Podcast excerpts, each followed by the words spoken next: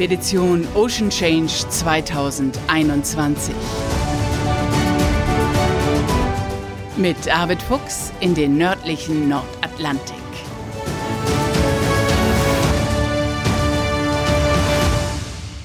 Moin und herzlich willkommen zur zehnten Folge unseres Expedition Ocean Change Podcasts. Arvid hat den nächsten Hafen erreicht. Er ist in Nuuk, der Hauptstadt von Grönland. Und okay, das WLAN ist da ein bisschen anders als bei uns. Wir hatten ein paar Tücken bei der Aufzeichnung der Podcast-Folge. Deshalb musstet ihr ein bisschen warten, aber dafür ist diese Folge auch ein bisschen länger, denn es gibt eine Menge zu erzählen. Moin Arvid. Ja, moin Bärbel. Drei Wochen her seit unserer letzten Podcastaufnahme. Damals warst du noch in Island und es war unklar, wie es weitergeht. Jetzt habt ihr Grönland erreicht. Was ist zwischenzeitlich passiert? Ja, wir sind am 17. Juni von Isafjordur, also an der Nordwestecke Islands, ausgelaufen. Und äh, die Grönländer haben wegen Corona so eine Schutzfrist eingebaut, die besagt, dass man mindestens 14 Tage lang durchgehend auf See sein muss, bevor man einen grönländischen Hafen anlaufen darf. Und äh, eigentlich hatten wir vorgehabt, an der Ostküste die Siedlung Tassilak anzulaufen. Da wären wir aber allerdings nur so drei, vier Tage auf See gewesen. Äh, das haben wir dann gecancelt, weil dann die Uhr auch wieder zurück auf Null gestellt wird bis zum nächsten Hafen. Äh, also insofern haben wir gesagt, dann fahren wir lieber durch bis an die Westküste nach Nuuk. Das ist die Hauptstadt Grönlands und dort befinden wir uns jetzt und damit haben wir also diese 14 Tage Frist auch gut einhalten können. Das war aber eine ganz schön lange Zeit auf See, nicht? Und es fing ja an mit der berühmt-berüchtigten Dänemarkstraße. Wie war es denn dort? Ja, die Dänemarkstraße hat berechtigterweise einen schlechten Ruf im Grunde genommen und auch die Irminger See, die sich ja daran anschließt. Ähm, es war, wie wir losfuhren, das wussten wir natürlich, weil wir ja den Wetterbericht gehört hatten, äh, erstmal etwas äh, stürmischer Wind gegen an. Wir haben dann nochmal vor Anker gelegen und ein bisschen abgewartet, wollten aber aus der Ortschaft raus, auch weil wir nochmal einen PCR-Test gemacht hatten und uns also sozusagen in Isolation begeben haben. Und dann sind wir über die Passage gefahren. Das schlechte Wetter, also das stürmische Wetter, hörte dann nach so zwei Tagen auf. Aber dafür kam dann der dicke Seenebel und, äh, und Eis eben auch. Und diese Kombination Seenebel, der so dick ist, dass man also kaum noch eine Schiffslänge weiter schauen kann, äh, und, und dann diese, diese Grauler, wie man sie nennt, das sind so Eisbrocken, die von Eisbergen abgesprengt werden, herunterfallen und die man ganz schwer ausmachen kann, gerade im Nebel oder auch äh, bei unsichtigem Wetter insgesamt. Äh, das äh, ist schon nicht ungefährlich und deshalb muss also ständig Ausguck gegangen werden. Also wir hatten schon alle Hände voll zu tun. Das ist dann eine total angespannte Situation an Bord oder wie ist das, wenn man nichts sieht und weiß, da kann jetzt überall eine Gefahr lauern und ihr steckt fest? Na, der Umgang mit Eis ist natürlich irgendwie für uns auch ein bisschen so eine Routinearbeit. Äh, Aber wenn man dann äh, so dicken Nebel hat, dass man das Gefühl hat, man, man, man könnte da ein Stück rausbeißen, also so dick ist der, äh, alles ist nass und klamm und es fühlt sich auch kalt an und äh, dann taucht plötzlich so schemenhaft auf dem Radar sieht man natürlich die Eisberge, äh, diese, diese Kolosse, die zeichnen sich deutlich ab, aber man sieht meistens nicht diese klein versprengten Eisbrocken, die aber auch etliche Tonnen schwer sein können. Und äh, wenn man dagegen fährt, dann wäre das so, als würde man gegen eine Betonwand fahren. Also das darf eben nicht passieren und deshalb äh, muss man eben halt sich ständig abwechseln vorne auf dem Vorschiff gucken, ist da Eis und dann eben halt den Rudergänger, der das von hinten am Steuer nicht immer so richtig einsehen kann, entsprechend äh, einzuweisen. Sind dann alle Mann an Deck oder wie, wie ist dann die Situation? Nein, das wird ja nicht funktionieren. Wir fahren ja 24 Stunden lang rund um die Uhr weiter und äh, das heißt, wir müssen ja alle irgendwann auch mal schlafen und mal essen und sich vor allen Dingen auch mal aufwärmen wieder. Äh, nein, wir haben ja drei Wachen, also äh, eine Wache geht immer vier Stunden und äh, diese Wache ja, handelt das. Aber wenn es nun wirklich eine schwierige Situation ist, äh, dann äh, ist natürlich ein dritter Mann dabei. Das bin ich dann in der Regel, weil äh, ich selbst wachfrei bin als Skipper und äh, dann aber immer jeweils diese Wache, wo, wo Bedarf ist, eben unterstützen kann oder bei Eis, bei schwierigen Situationen ohnehin an Deck bin oder in der Navigation und äh, immer mit ein Auge drauf habe. Hm. Ich habe ja zwischenzeitlich äh, eine Folge mit Johannes Carstensen vom Geomar gemacht. Der erzählte dann, dass das Kap Farvel, das ihr eigentlich umfahren wolltet, die windigste Region der Erde ist. Die habt ihr aber gemieden. Ihr seid durch den Prinz Christiansund gefahren. Was führte zu der Entscheidung? Ja, es ist eben genauso wie Johannes Carsten sagt. Es ist eine sehr, sehr windige, sehr, sehr stürmische Region. Das Kap Horn ist in aller Munde und das ist so dieser Mythos. Kap Vervel, so heißt dieses Kap, das kennt eben keiner. Äh, aber es ist tatsächlich der windigste Punkt auf Erden und entsprechend äh, hatten wir eine Wetterprognose gehabt, dass es dort äh, zum Zeitpunkt, wo wir dort herumgefahren wäre, sehr, sehr stürmisch gewesen wäre. Und dieser Prinz Christiansund ist erstmal landschaftlich unglaublich spektakulär und reizvoll. Man hat hat das Gefühl, als würde man durch die Alpen hindurch segeln. Ähm, und ist Luftlinie aber nur eigentlich äh, weiß ich gar nicht, so 10, 15 Meilen äh, von dem Kap entfernt. Aber dort herrscht dann oftmals ein anderes Wettergeschehen und man ist eben in geschützten Gewässern und wir hätten die Messung, die wir da hätten durchführen wollen, so ohne weiteres bei dem, bei der Wetterlage nicht machen können. Insofern haben wir uns dann für diesen Shortcup, für diese Abkürzung entschlossen und äh, sind dann auf die Westseite Grönlands gewechselt quasi. Seid binnen durchgesegelt. Ja, das ist, äh, ist so etwa 60 Meilen lang, dieser Sund. Und äh, da sind dann so links und rechts so über 1000 Meter hohe Berge, die steil nach oben gehen. Äh, aber dann ist es ja doch relativ weit im Süden.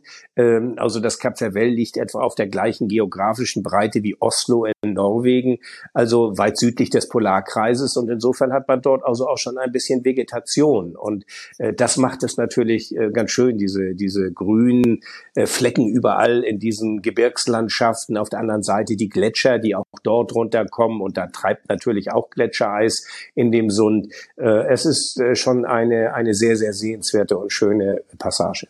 Und ihr habt auch dort überall Messungen durchgeführt? Ja, diese Messungen gehen ja eigentlich äh, permanent weiter. Wir haben ja so ein Ocean Pack, nennt sich das, an Bord. Äh, und das misst äh, permanent. Solange das Schiff in Fahrt ist, misst das äh, 24 Stunden lang, sieben Tage lang die Woche äh, immer äh, die, das Oberflächenwasser, und zwar die, die Seewassertemperatur, Salzgehalt, CO2-Gehalt im Oberflächenwasser. Und dann haben wir noch eine weitere äh, Messsonde dabei, die geht bis auf 500 Meter hinab. Aber dazu müssen wir das Schiff aufstoppen, wir müssen beidrehen, es müssen moderate Seegangsbedingungen sein. Und dann haben wir so eine spezielle Winde, mit deren Hilfe wir diese Sonde eben auf die entsprechende Tiefe absenken können. Und die speichert dann eben auch diese ganzen Parameter permanent, bis sie am Ende ihrer Reise unten angekommen ist und dann wird sie wieder hochgeholt und äh, dann wird das Ganze aus dem Rechner ausgelesen. Mhm. Nun sind ja die Messungen das eine, das andere ist einfach deine Erfahrung. Du bist doch nicht zum ersten Mal, sondern ich weiß nicht zum wievielten Mal. Du bist seit 1977 dort immer wieder regelmäßig unterwegs gewesen. Was hat sich verändert? Ja, es äh, ist ja ganz wichtig, dass du den Zeitraum auch ansprichst. Also Meteorologen sprechen ja von einer Klimareferenzperiode und das sind eigentlich immer so drei Jahrzehnte, also 30 Jahre. Und ich bin nun mal locker vier Jahrzehnte dort unterwegs oder über vier Jahrzehnte. Äh, und insofern äh, kann man wirklich schon äh, aussagekräftige Vergleiche treffen. Aber für mich ganz besonders bemerkenswert ist, wir sprachen über die Ostküste, über die Eisberge, die dort treiben. Noch in den Ende der 90er Jahre war die gesamte Ostküste Grönlands auch im Sommer mit einem mehr oder weniger dicken Eispanzer äh, ja verschlossen. Das heißt also, es gibt dort diesen Ostgrönlandstrom, der vom Nordpol das ganze schwere, mehrjährige, alte Eis herunter transportiert, wie so ein Förderband. Und wenn man äh, beispielsweise in so eine Ortschaft wie Tassilak wollte, dann musste man diesen Gürtel aus Eis erstmal an einer geeigneten Stelle durchbrechen. Und das ging in einigen Jahren überhaupt nicht. Und äh, wie wir das in den 90er, Ende der 90er Jahre im Scoris Besund weiter im Norden gemacht haben. Da war das ein wirklich gefährliches, anspruchsvolles Unternehmen. Wir haben damals sogar dort überwintert und hatten Schwierigkeiten, im Jahr darauf wieder rauszukommen. Diese Eis, dieses Treibeis gibt es im Sommer überhaupt nicht mehr hier unten, äh, zumindest auf der südlicheren Hälfte der äh, grönländischen Küste. Äh, es ist komplett verschwunden, genauso wie auf der Westseite äh, gab es äh, auch äh, so ein das sogenannte Mittelpack oben im Nordwesten Grönlands, wovon auch die Walfänger noch immer geredet haben, was wir in den 90er Jahren auch noch erlebt haben, dass so ein Malstrom aus polarem Packeis gewesen. Auch das ist weg, weil einfach das Meer sich erwärmt hat. Stattdessen gibt es aber sehr viel mehr Gletschereis. Und das ist ja auch das Alarmierende. Also durch die Erwärmung, die Klimaerwärmung schmelzen, äh, schmilzt das grönländische Inlandeis in der Form, dass es immer mehr Eis äh, in die Gletscherströme einspeist, die dann kalben, wie man sagt, und dann diese gewaltigen Eisberge entlässt. Und mein Eindruck ist, dass es heute deutlich mehr Eisberge gibt und damit auch Grauler und äh, eben dieses Eis, das polare Packeis fehlt, aber Gletschereis, Süßwassereis äh, wird in einem höheren Maße eingetragen. Das ist ja ein absolutes Alarmzeichen, ne? Naja, also ich meine, diese Alarmzeichen gibt es schon lange und äh, die Wissenschaftler warnen schon seit Jahrzehnten dafür. Äh, und es sind ja diese sogenannten Tipping Points, diese Kippmomente, die dann irreversibel sind, zumindest für menschliche Dimensionen. Also äh, man kann äh, messen, wie viel Süßwassereintrag durch das schmelzende Gletschereis Grönlands eingetragen wird und das bewegt sich im Millimeterbereich, aber das summiert sich eben und es äh, kommt ja auch noch diese thermische Ausdehnung hinzu. Also ähm, der Meeresspiegel steigt. Das ist einfach eine Tatsache, das ist ein Fakt und Grönland ist eben halt ähm, davon ganz besonders betroffen und nicht nur das, sondern der Ozean ja auch und wir sprechen von dieser vom vom Golfstrom, um es einfach mal salopp zu sagen. Es ist viel mehr als der Golfstrom, aber dieser Golf Golfstrom funktioniert wie so eine gewaltige Wärmepumpe, nur dadurch, dass eben halt kaltes, sehr salzhaltiges Wasser äh, nach unten absackt und dann quasi zirkuliert und damit diesen Golfstrom als Wärmepumpe in Betrieb hält.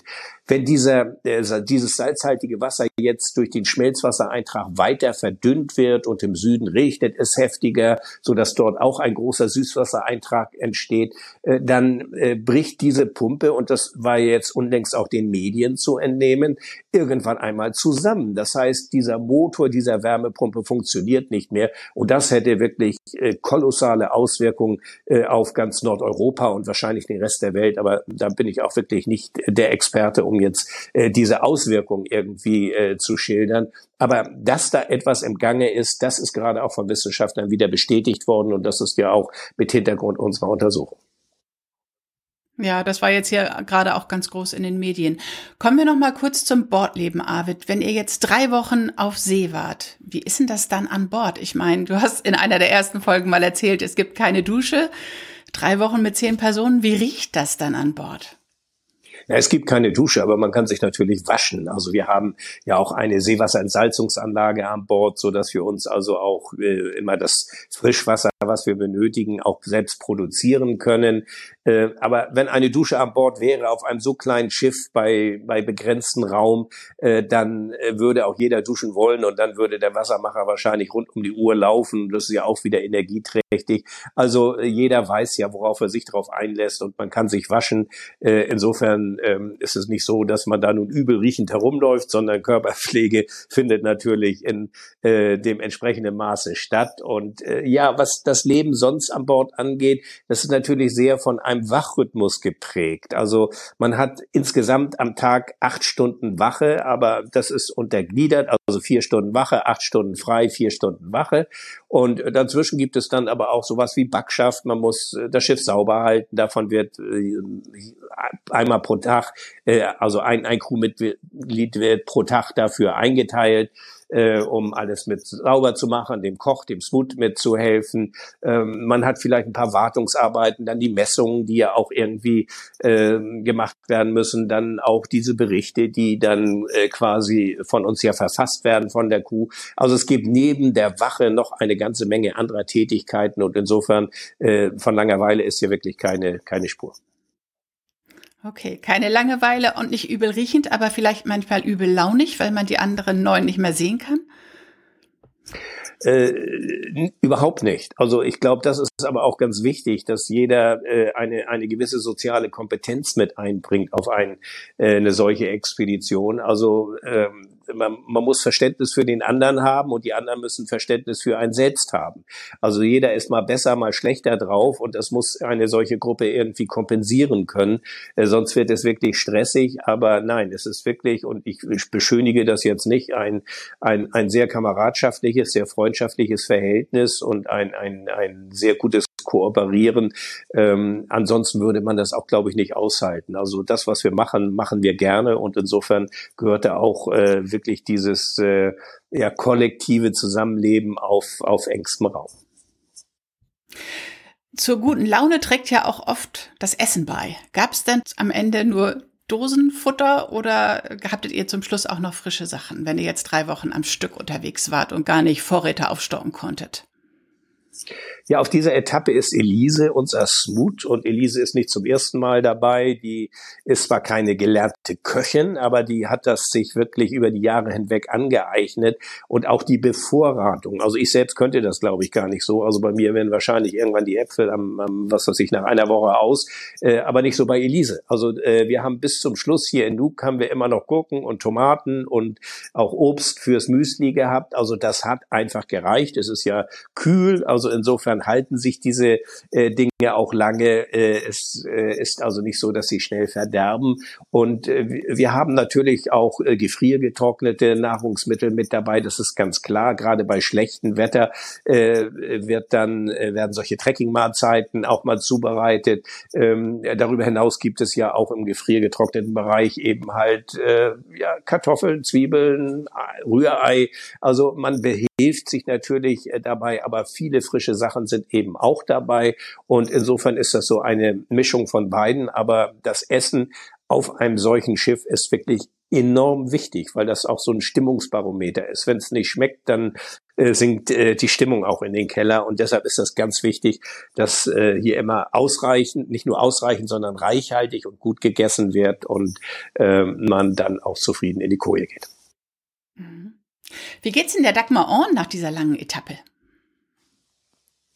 Ja, der Dagmar geht es gut. Wir liegen hier ja in Nuuk im Hafen. Wir haben so sehr durchwachsenes Wetter gehabt. Also dieser Sommer, wie die Grönländer sagen, fällt nicht so super aus. Also viel Regen, was eigentlich nicht so äh, normal ist. Hier viel Regen und äh, auch, auch Wind. Und aber heute zum Beispiel haben wir einen, einen super sonnigen Tag und wir hatten vor zwei Tagen schon mal so einen Tag.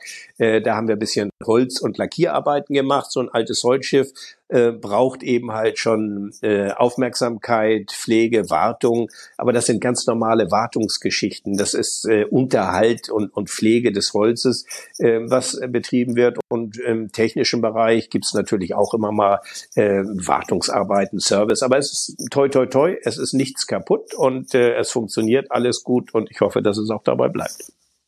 Deine treue Begleiterin, ne? Ja, ja, die Dagmar Horn ist ja dieses Jahr 90 geworden, also ist es schon äh, eine alte Dame, aber aber eigentlich topfit, kann man sagen. Äh, also wir staunen immer, wie locker sie also wirklich auch schweres Wetter äh, wegsteckt oder oder auch mal wenn man Eis nicht vermeiden kann, sich da ein, ein Weg durch Eisschollen hindurch bahnt, äh, das steckt sie einfach weg und äh, ja, und äh, wir, wir haben das äh, Gefühl, dass sie oftmals fitter ist als wir zusammen.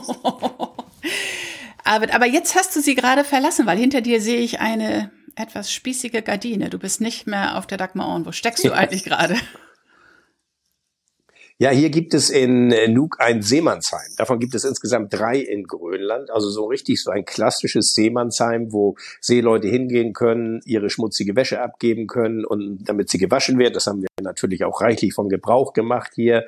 Äh, es gibt eine Cafeteria, wo man sitzen kann, wo es WLAN gibt und insofern äh, habe ich mich jetzt hier mal ein bisschen eingenistet, weil ich natürlich auch jede Menge ja Schreibverkehr, Büroverkehr habe und auch einfach mal im Internet recherchieren muss, wie sind die Einreisebestimmungen nach Kanada und ähm, also insofern habe ich hier jetzt im Moment bisschen so ein, ein Bürojob, leider, weil draußen das Wetter im Moment gerade sehr schön ist. Mhm. Kanada sprichst du an, das ist die nächste Etappe. Wie sieht's denn da aus mit den Corona-Einreisebestimmungen? Ist das problemlos, dass ihr da jetzt äh, euch auf den Weg macht oder gibt es da auch noch Bedenken? Nein, das ist leider überhaupt nicht problemlos. Also Kanada hat ja auch eine sehr restriktive Politik betrieben, was die Einreise von, von Ausländern oder auch von fremden Schiffen eben äh, betrifft. Also bisher sind die Grenzen einfach noch zu. Wir haben aber äh, sehr guten Kontakt und auch eine sehr gute Unterstützung seitens der kanadischen Botschaft in Berlin und wir haben auch von der Dalhousie Universität in Halifax Unterstützung, die gerne mit uns ja auch ein Projekt im kommenden Jahr machen wollen. Also ähm, es, es soll in dieser Woche eine Verlautbarung herausgegeben werden seitens der kanadischen Regierung äh, in Hinblick auf äh, eben halt die, äh, die weiteren ähm, Einreisebestimmungen. Und bevor wir da nicht wirklich absolut grünes Licht haben, äh, können wir da auch nicht hinfahren. Deshalb ist das jetzt wirklich schon so eine spannungsgelagene Situation. Ich kann es nicht riskieren, jetzt einfach von hier aus über 1000 Meilen nach Neufundland zu segeln, nur um dort vielleicht abgewiesen zu werden wegen der Corona-Politik. Wo sollen wir dann hin? Äh, wieder 1000 Meilen zurück nach, nach Grönland segeln? Wo man nicht weiß, ob man dann da vielleicht so problemlos einreisen darf. Also wir müssen, bevor wir hier weiterfahren, eindeutig grünes Licht haben, äh, dass wir nach Kanada dürfen. Äh, ich bin da sehr positiv gestimmt, dass das klappen wird. Aber es ist natürlich, wie gesagt, schon spannend. Aber diese Expedition ist sowieso anders als alle anderen, die ich bisher gemacht habe. Also diese Herausforderung, ähm, die die Natur für einen bereithält, das sind mehr oder weniger die gleichen, aber äh, die organisatorischen und äh, die Rahmenbedingungen durch äh, Covid-19 sind natürlich vollkommen andere, aber damit haben andere ja auch zu kämpfen. Das heißt, im Moment steht es komplett auf der Kippe, wie es eigentlich weitergeht. Hast du einen Plan B? Naja, natürlich habe ich ein Plan B, ein Plan C, aber, aber äh, da will ich jetzt noch gar nicht so drüber sprechen, einfach weil ich jetzt davon ausgehe, dass wir wie geplant nach, nach Kanada fahren. Ähm, aber was heißt auf der Kippe stehen? Also wir haben bisher diese Arbeit bis hierher wirklich sehr ähm, gut abarbeiten können. Wir haben insgesamt fünf Driftbojen äh, absetzen können, die drei Jahre lang äh, dort arbeiten. Wir haben für ein DVD, den Seeweteramt, die ganzen äh, Daten, die übermittelt werden, gesammelt von den anderen anderen Dingen haben wir schon gesprochen. Äh, für die Uni Oldenburg haben wir Untersuchungen gemacht und, und, und. Also ganz viele Arbeiten abgeliefert sozusagen und Datensammlung erfasst. Also insofern kann ich sagen, ist bis hierher schon mal äh, das ganze Projekt ein, ein, ein völliger Erfolg gewesen. Wie es nun weitergeht, äh, werden wir abwarten müssen. Aber es war in Island genauso oder auf den Färöern. Wir wussten auch noch nicht, dürfen wir nach Island rein oder nicht. Und von Island wussten wir nicht, dürfen wir nach Grönland rein oder nicht. Das ist immer so ein bisschen diese Hängepartie, die der Situation geschuldet ist. Und ähnlich verhält es sich jetzt mit Kanada. Und insofern warten wir mal ab. Dann drücken wir dir jetzt, glaube ich, alle mal die Daumen, dass das klappt, dass du darüber ja. segeln darfst. Aber keiner von uns hat es in der Hand. Was glaubst du, wann weißt du mehr? Wann kannst du dich wieder melden? Also ich denke, in dieser Woche werden wir deutlich mehr erfahren. Äh, es ist so, der 11. August ist so als ein Termin genannt. Ob es nun beim 11. oder 12. weiß ich nicht, liegt ja auch nicht in meiner äh, Entscheidungsgewalt, aber äh, wir werden sicherlich sehr bald davon hören und dann wissen wir mehr. Super, Arvid. Dann können wir ja bald die nächste Folge aufzeichnen. Der letzte Abstand zwischen uns war ja ein bisschen ja. groß, aber dann geht's bald weiter. Ja, ja. Dann Grüße an die ganze Crew. Ja, ja danke schön, Bärbel. Ich grüße auch alle die Zuhörer und äh, ja, wir sprechen uns dann wieder. Genau, machen wir. Super. Danke, Arvid. Danke. Was für ein spannendes Projekt, oder? Was für eine spannende Expedition und wie cool, so hautnah dabei zu sein, eigentlich selbst ein bisschen mit an Bord zu sein und alles so direkt und unmittelbar zu hören. Na, dann hoffe ich, dass wir bald die nächste Folge aufnehmen und falls ihr Fragen an Arvid habt, dann schreibt sie mir. Also schreibt sie entweder auf Instagram oder Facebook unter Arvid Fuchs in die Kommentare mit Ad Podcast dazu. Dann suche ich mir die daraus oder ihr könnt mir auch direkt schreiben an info at nordseepodcast.de. Das ist meine E-Mail-Adresse, unter der ihr mich direkt erreichen könnt. Ja, noch ein kurzer Hinweis auf den Nordsee-Podcast. Das ist nicht ganz so spannend. Da sind wir diese Woche in einer kleinen Deichräucherei in Friederikensiel im Wangerland. Aber es ist auch ein bisschen mehr. Und vielleicht habt ihr einfach Lust auf mehr und Lust auf Podcasts, dann hört da auch gerne mal rein. Und dann abonniert diesen Podcast, damit ihr sofort mitkriegt, wann es die nächste Folge gibt. Denn es ist ja spannend, wie es jetzt weitergeht. Und noch eine Bitte, erzählt anderen von diesem Podcast und gebt eine Bewertung auf Apple Podcasts dafür ab. Dann wird der Podcast anders gelistet. Also, jetzt lade ich die aber mal ganz fix hoch, damit ihr nicht noch länger warten müsst. Liebe Grüße.